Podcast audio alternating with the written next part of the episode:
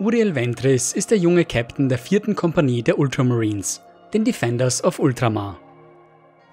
Er wurde auf dem schicksalsgebeutelten Planeten Kalf geboren, der sowohl den Ansturm der Wordbearers wie auch die Schwarmflotten Behemoth und Kraken über sich ergehen lassen musste. Als er alt genug war, beschloss er sich, den Prüfungen der Astartes zu unterziehen, um in ihre Reihen aufgenommen zu werden. Manch einer mag sogar behaupten, dass ihm dieser Weg vorherbestimmt war. Sein Vorfahre, Lucian Ventris, war als Held des Ordens bekannt. Er gehörte den Terminatoren der ersten Kompanie an und verlor sein Leben während der Schlacht um McCrack gegen die Schwarmflotte Behemoth. Durch seinen Mut und Entschlossenheit stieg Uriel rasch in den Rängen der Ultramarines auf, was ihm schlussendlich seinen jetzigen Posten einbrachte. Doch trotz seiner beachtlichen Taten ist Ventris eine umstrittene Persönlichkeit, denn er steht unter Verdacht, die Vorschriften des Codex Astartes regelmäßig zu missachten. Nicht erst einmal hat ihn dieser Ruf in eine missliche Lage gebracht. Ventris Aufstieg zum Captain der vierten Kompanie erfolgte im Verlauf der Schlacht auf dem Planeten Trachia. Die Ultramarines waren zur Verstärkung der imperialen Garde gerufen worden, um einen vom Chaos angestifteten Aufstand zu unterdrücken. Die vierte Kompanie war beauftragt worden, mehrere Brücken zu sprengen, die der Feind nutzen könnte, um den Streitkräften in die Flanken zu fallen. Die Astartes waren gerade dabei, die Sprengladungen an einer der Brücken zu setzen, als sie von Chaos Space Marines der Nightlords angegriffen wurden. Der Anblick der auf den feindlichen Transportern aufgespießten Körper gefallener Brüder trieb den damaligen Captain der Kompanie, Idaios, in schreckliche Rage. Er organisierte einen Gegenschlag und trieb die Nightlords wieder zurück. Doch die Offensive forderte zahlreiche Opfer, sodass gegen Ende nur noch sieben Ultramarines übrig waren. Idaios übergab sein Powerschwert an Uriel, bevor er auf die Nightlords zustürmte und mit einem Schuss seiner Plasmapistole die Ladungen der Brücke detonieren ließ. Die Explosion kostete dem Captain das Leben, doch die Nightlords konnten bezwungen werden. Im Anschluss an diese Geschehnisse wurde Uriel Ventris zum Captain der vierten befördert und sollte damit in die Fußstapfen des unkonventionell denkenden Idaios treten. Auch wenn er sich damals noch mehr an den Codex Astartes hielt, hatte Ventris immer schon die Vorteile der Herangehensweise seines Mentors gesehen. Seine erste Mission als neuer Captain sollte ihn in die östliche Region des Imperiums der Menschheit führen, zu einem Planeten namens Pavonis. Seine Aufgabe war es, einen Adepten des Administorum, Ario Bassano, zu eskortieren. Bei dem Adepten handelte es sich in Wahrheit um einen Inquisitor des Ordo Xenos, der die Ordnung innerhalb der planetaren Regierung wiederherstellen sollte. Die Spannungen auf dem Planeten erreichten ein kritisches Level, woraufhin ein Bürgerkrieg ausbrach. Das Handelskartell, das den Krieg angezettelt hatte, hatte zudem bei Ausgrabungen eine äußerst bedrohliche Entdeckung gemacht. Sie waren auf die Gruft des Nightbringers gestoßen, einem Ketan, der hier vor 60 Millionen Jahren gestrandet war. Der Anführer des Kartells, Casimir de Valtos, verbündete sich mit dem Nightbringer, weil dieser ihm Unsterblichkeit im Austausch für die Befreiung des Ketans versprochen hatte. Gleichzeitig hatte sich eine Kabale der Drukari mit de Valtos verbündet, um den Ketan für ihre eigenen Ziele freizugeben. Ihr Plan war es, die unzähligen Seelen, die die Freilassung des Nightbringers fordern würde, für sich selbst zu beanspruchen. Als die Ultramarines von dem Aufruhr auf dem Planeten hörten, machten sie sich sofort daran, den Ursprung der Unruhen aufzudecken. Sie befreiten den planetaren Gouverneur und deckten den Plan des Handelskartells auf. Der Inquisitor hatte vor, den gesamten Planeten einem Exterminatus zu unterziehen, doch Ventris setzte sich für einen Angriff auf die Ausgrabungsstätte ein. Bedauerlicherweise erwachte der Nightbringer noch bevor die Space Marines die Ausgrabung erreichten die Valtos Männer verloren durch die Präsenz der Kreatur ihren Verstand, während ihr Anführer durch den Ketan eigenhändig getötet wurde. Als der Kampf zwischen den Space Marines und dem Nightbringer ausbrach, musste sich Ventris schnell eingestehen, dass er und seine Männer keine Chance gegen das Wesen hatten. Doch er bemerkte, dass die Gruft mit explosiven Gasen gefüllt war, also hob er eine Meltergranate und drohte dem Ketan. Würde er seinen Angriff nicht auf der Stelle abbrechen, würde Ventris die Bombe zünden und der Nightbringer wäre für weitere Millionen Jahre hier gefangen. Der Ketan stoppte seinen Angriff und ließ die Legionäre ziehen. Zurück im Orbit ließ Ventris einen Orbitalschlag auf die Ausgrabungsstätte ausführen, doch bedauerlicherweise war der Nightbringer bereits entkommen. Die nächste Aufgabe des Captains führte ihn nach Tarsis Ultra, einer Welt, die von einem Teil der Schwarmflotte Leviathan bedroht wurde. Um diese Aufgabe durchführen zu können, holte sich Ventris Verstärkung durch die Mortifactors, einem Nachfolgeorden der Ultramarines aus der zweiten Gründung.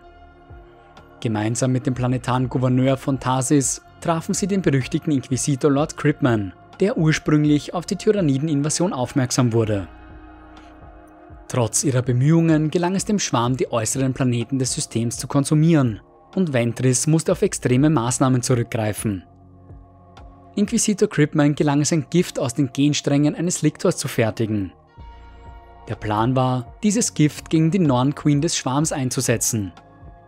Diese hochintelligenten Bestien führen die Schwärme der Tyranniden an und bestimmen ihre evolutionären Pfade. Würde die Norn Queen fallen, würde der restliche Schwarm ins Chaos verfallen, da seine Verbindung zum Schwarmbewusstsein unterbrochen wäre. Ein Deathwatch-Trupp sollte gemeinsam mit einem Trupp der Mortifactors, angeführt von Uriel Ventris, das Schwarmschiff infiltrieren, um die feindliche Lebensform auszuschalten. Einmal an Bord mussten sie durch die wirren, organischen Gänge des Schiffs navigieren, bis sie endlich die Kammer der Norn Queen im Herz der Struktur fanden. Ventris gelang es nach einem erbitterten Kampf, das Gift zu verabreichen, woraufhin der Schwarm in einen gewaltsamen Blutrausch verfiel. Die Tyranniden fielen übereinander her, was den Space Marines die Gelegenheit zur Flucht verschaffte. Die meisten Xenos, die sich bereits auf der Oberfläche des Planeten befanden, überlebten das eisige Klima der Welt nicht. Auch wenn die Bedrohung durch die Tyranniden erfolgreich abgewandt worden war, hatte sich Ventris durch seine Aktionen in eine gefährliche Situation manövriert. Seine Anordnungen und seine Teilnahme an dem Angriff gegen die Norn Queen waren nicht durch den Codex Astartes genehmigt gewesen. Er hatte seinen Trupp verlassen, die auf dem Planeten geblieben waren, um gegen die Tyranniden zu kämpfen. Eine schwerwiegende Verfehlung der Prinzipien seines Ordens. Sergeant Liachus, der Teil der vierten Kompanie war, meldete Ventris Verstöße nach ihrer Rückkehr von Tarsis Ultra. Uriel Ventris sowie sein bester Freund Sergeant Pausanius Lysane, der ebenfalls an dem Unterfangen teilgenommen hatte, wurden vor den Ordensmeister der Ultramarines gerufen. Manius Kalga verschonte die beiden vor der erwarteten Exekution, legte ihnen aber zur Strafe einen Todesschwur auf. Diese Schwüre sind die härteste Bestrafung, die einen loyalen Astartes ereilen kann. Ihnen wird eine übermenschliche Aufgabe erteilt, die in den meisten Fällen mit dem Tod des Betroffenen endet. Nur wenn es dem Legionär gelingt, diese Aufgabe erfolgreich zu Ende zu bringen und sie zu überleben, darf er zu seinem Orden zurückkehren. In jedem anderen Fall gilt er als Ausgestoßener. Die Auferlegung eines solchen Todesschwurs geschieht vor dem gesamten Orden und die Brüder der Betroffenen erwarten nicht, ihn jemals wieder lebendig zu sehen. Im Fall von Ventris und Lysane wurde ihnen aufgetragen, einen Ort des dunklen Eisens aufzusuchen, wo verzerrte Spiegelbilder der Space Marines geschmiedet wurden. Bereits kurz nach ihrer Abreise von McCrack wurden sie von Kreaturen aus dem Warp angegriffen, angeführt von Omphalos Dämonium, einem bizarren, aber nicht weniger mächtigen Dämon des Korn. Er besaß die Gestalt einer Dampflokomotive, über und über mit Schädeln und Ornamenten verziert. Ursprünglich war Omphalos ein Gefangener der Iron Warriors gewesen, die den Dämonen an die Lokomotive banden und ihn so zu einer Dämonenmaschine machten. Als er eines Tages beauftragt wurde, Sklaven zu transportieren, wurde er von Renegaten angegriffen. Sein Aufpasser und Zugführer, der Slaughterman, erlaubte sich im Kampf gegen die Angreifer einen Moment der Unachtsamkeit, sodass Omphalos ihn mit Feuertentakeln aus dem Ofen packen und verschlingen konnte. Nun verfolgte der Dämon seine eigenen Ziele und Uriel Ventris kam ihm dabei gerade recht. Er befahl ihm und Lysane einzusteigen, doch die beiden Space Marines griffen stattdessen an. Omphalos konnte sie aber mit Leichtigkeit überwältigen und sperrte sie im Führerhaus ein. Er brachte sie nach Medrengard im Auge des Terrors, einer Dämonenwelt der Iron Warriors. Er trug ihnen auf, einen Gegenstand mit dem Namen Heart of Blood zu bergen und zu ihm zu bringen. Weigerten sie sich, würde er McCrack vernichten. Ventris und Lysane hatten also keine andere Wahl, als zuzustimmen. Medrengard barg aber noch ein weiteres, wesentlich grausameres Geheimnis. Hier befanden sich die Dämon Kulaba, ein abscheuliches Projekt der Iron Warriors und das Ziel von Ventris Todesschwur. Die Dämon Kulaba zu zerstören war seine Aufgabe, etwas, das er nicht früh genug erledigen könnte. Um zu verstehen, was es mit diesen grotesken Kreaturen auf sich hat, muss man in die Zeit des 13. Schwarzen Kreuzzugs zurückkehren. Hier wurde einem namenlosen Chaos Lord der Iron Warriors, der nur als Kriegsschmied bekannt war, von Abaddon der Auftrag erteilt, den Planeten Hydra Quadratus anzugreifen. Auf der Welt befand sich ein Lager mit Gensaat der Imperial Fists und genau dieses Lager war das Ziel der Attacke. Der Kriegsschmied sollte die Gensaat bergen, um mit ihr neue Chaos Space Marines heranzuzüchten. Die Gensaat der Iron Warriors war, wie die vieler anderer Verräterlegionen, instabil geworden, sodass sie reines Genmaterial benötigten, um ihre Ränge zu verstärken. Der Kampf um den Planeten war gewaltig. Truppen des Mechanicum und der Imperial Fists kämpften gegen die Verräter und es gelang ihnen sogar, den berüchtigten Verräter-Titanen Dies Irae zu vernichten. Doch der Kriegsschmied blieb siegreich, wofür ihm von den Chaosgöttern der Aufstieg zu einem Dämonenprinzen gewährt wurde. Das Kommando über die Kriegsbande ging an seinen Champion Honsu, der die gestohlene Gensaat nach Medrengard brachte. Was im Anschluss danach geschah, übertrifft bei weitem alle anderen Grausamkeiten, die sich in dieser Zeit abgespielt hatten. Zunächst wurden die Frauen des Planeten zusammengetrieben und in eisernen Käfigen angekettet. Ihnen wurden Substanzen verabreicht, die ihre Körper zu grotesken Gestalten aufblähen ließ. Die bemitleidenswerten Gestalten wurden danach von den abtrünnigen Tech-Priestern weiter verändert und die Imperial Fist Gainsart wurde in sie eingepflanzt. Der Prozess, einen neuen Chaos Space Marine heranreifen zu lassen, war damit bereit. Männliche Jugendliche wurden nun mit chirurgischen Mitteln in den Körpern der Wesen versiegelt, nur um wenige Tage später als groteske Monster neu geboren zu werden. War der Anwärter zu stark mutiert oder auf andere Weise nicht zum Astartes geeignet, wurde er durch die Abwasserkanäle der Festung ins angrenzende Ödland gespült. Sollte der Anwärter für würdig befunden werden, begann nun der nächste Schritt. Durch den Prozess der Demonkulaba wurde den Opfern zwar die Gensaat der Imperial Fists eingepflanzt, doch sie verloren dabei ihre Haut. Die Schmerzen und der Horror, den diese Wesen durchmachen mussten, scheint unvorstellbar. Der nächste Schritt war nun also, den gehäuteten Kreaturen neue Haut an den Körper zu nähen. Um diese Haut zu gewinnen, wurden Sklaven auf abscheuliche Weise aufgebläht, damit sich ihre Haut ausdehnte. Diese wurde ihnen dann abgezogen, um sie den neugeborenen Astartes anzulegen. Es dürfte mittlerweile kein Zweifel mehr daran bestehen, dass die Dämon Kulaba und alle, die mit ihnen in Verbindung standen, vernichtet werden mussten. Nachdem Ventris und Lysane nun also auf Medrengard angekommen waren, trafen sie auf eine Renegatenbande in Begleitung zweier imperialer Gardisten. Sie alle waren Sklaven der Iron Warriors gewesen, denen es gelungen war zu entkommen. Sie verbündeten sich und kämpften fortan mit Erfolg im Guerillakrieg gegen die Iron Warriors. Doch das Blatt wendete sich und Honsu gelang es den Trupp gefangen zu nehmen zu seinem Schock wurde Ventris in eine Demonkulaba eingebracht, seine übrigen Begleiter zur Exekution geschickt. Es gelang Uriel jedoch zu entkommen und seine Gefährten zu befreien.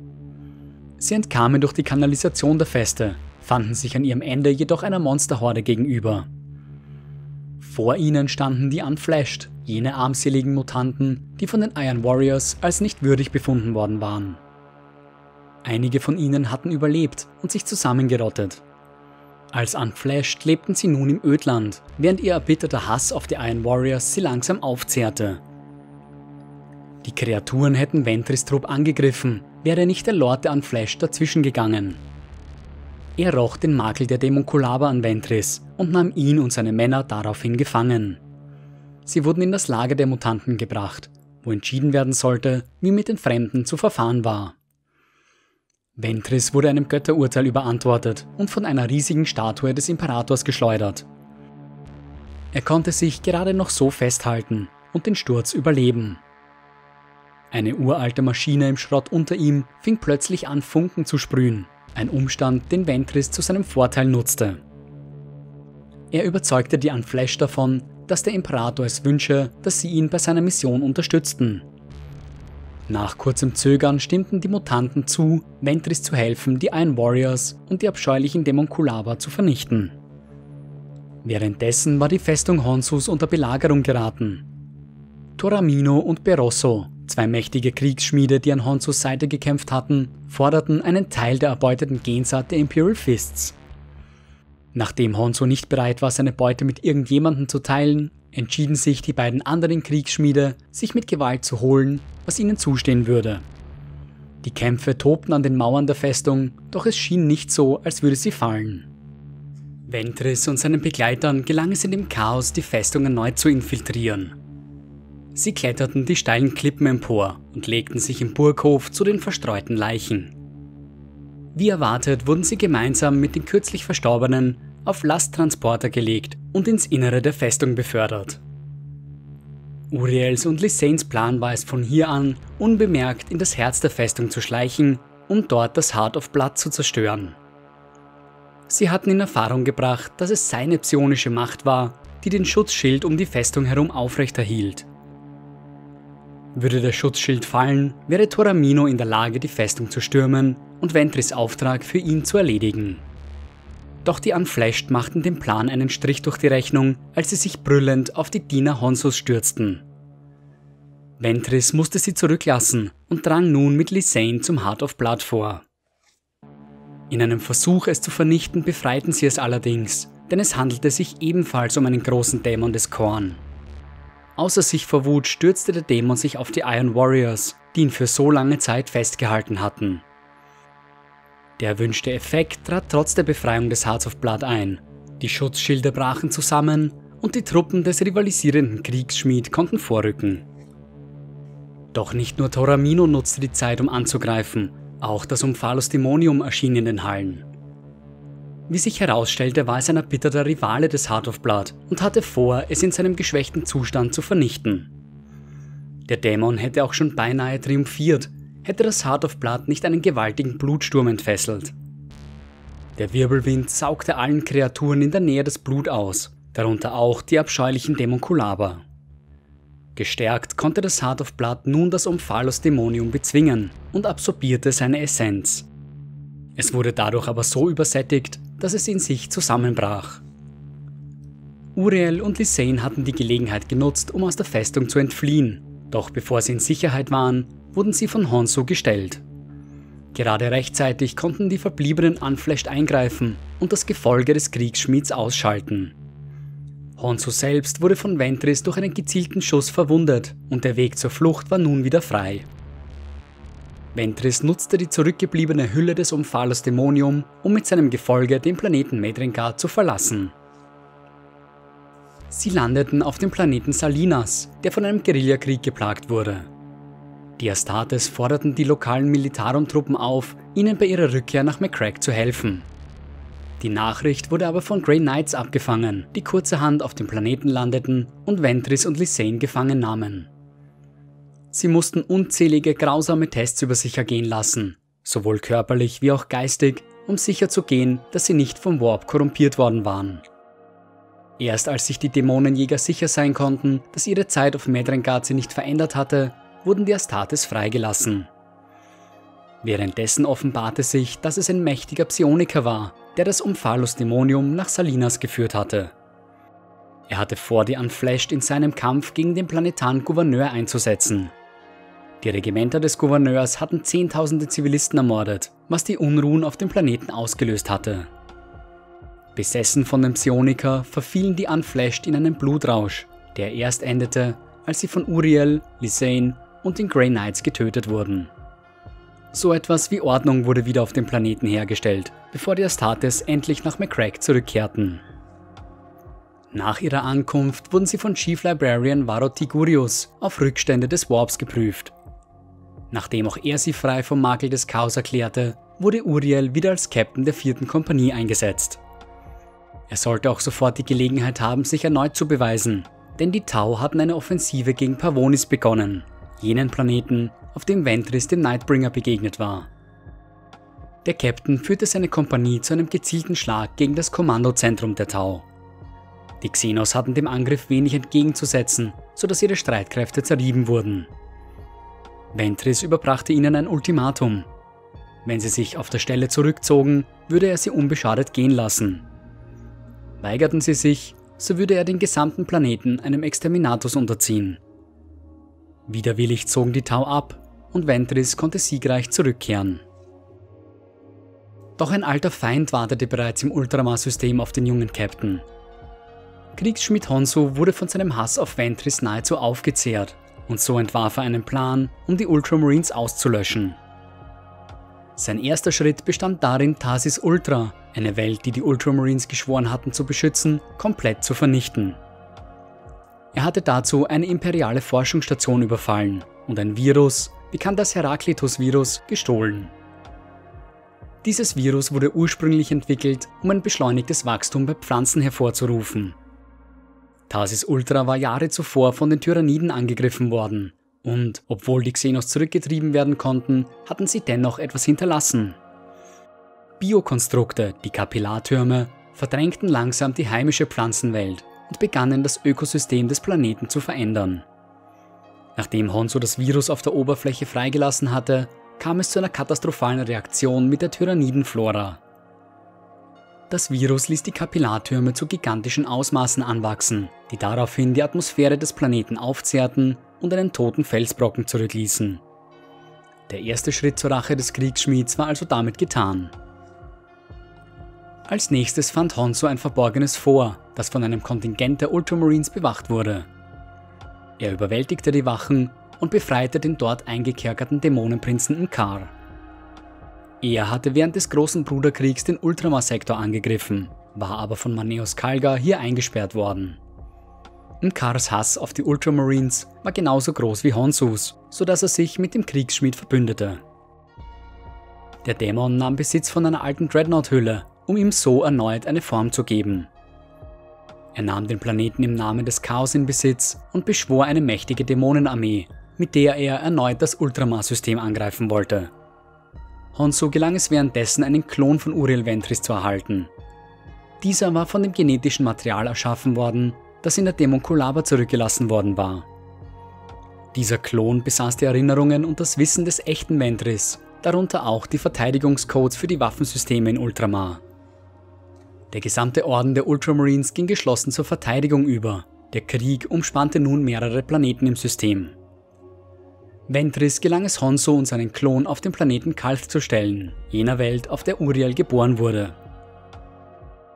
Der Kriegsschmied war hier, um auf dem Chaos Geheiß den Sarg und die Ausrüstung eines uralten Helden der Ultramarines zu zerstören. In der Gruft von Ventantus gelang es Ventris, seinen Klon zu vernichten und Honsu mit Hilfe der Legion der Verdammten zu besiegen. Der Kriegsschmied war nun mit einer Wahl konfrontiert. Entweder würde er gefangen genommen werden oder sterben. Er entschied sich dazu, Sprengsätze zu zünden, die er zuvor in der Gruft platziert hatte, um das Gemäuer über sich kollabieren zu lassen. Ventris entkam und konnte gleichzeitig die Klinge des Ventanus bergen, eine mächtige Waffe. Er kehrte nach Talassar zurück, wo der Kampf zwischen den Ultramarines und Nkar in vollem Gange war. Der Captain warf Maneus Kalga die Klinge zu, die der Ordensmeister daraufhin nutzte, um den Dämonenprinzen zu vernichten. Die nächsten Monate nutzten die Ultramarines, um auch die letzten Reste der Dämonenarmee zu vernichten, sodass Ultramar erneut frei von Makel war.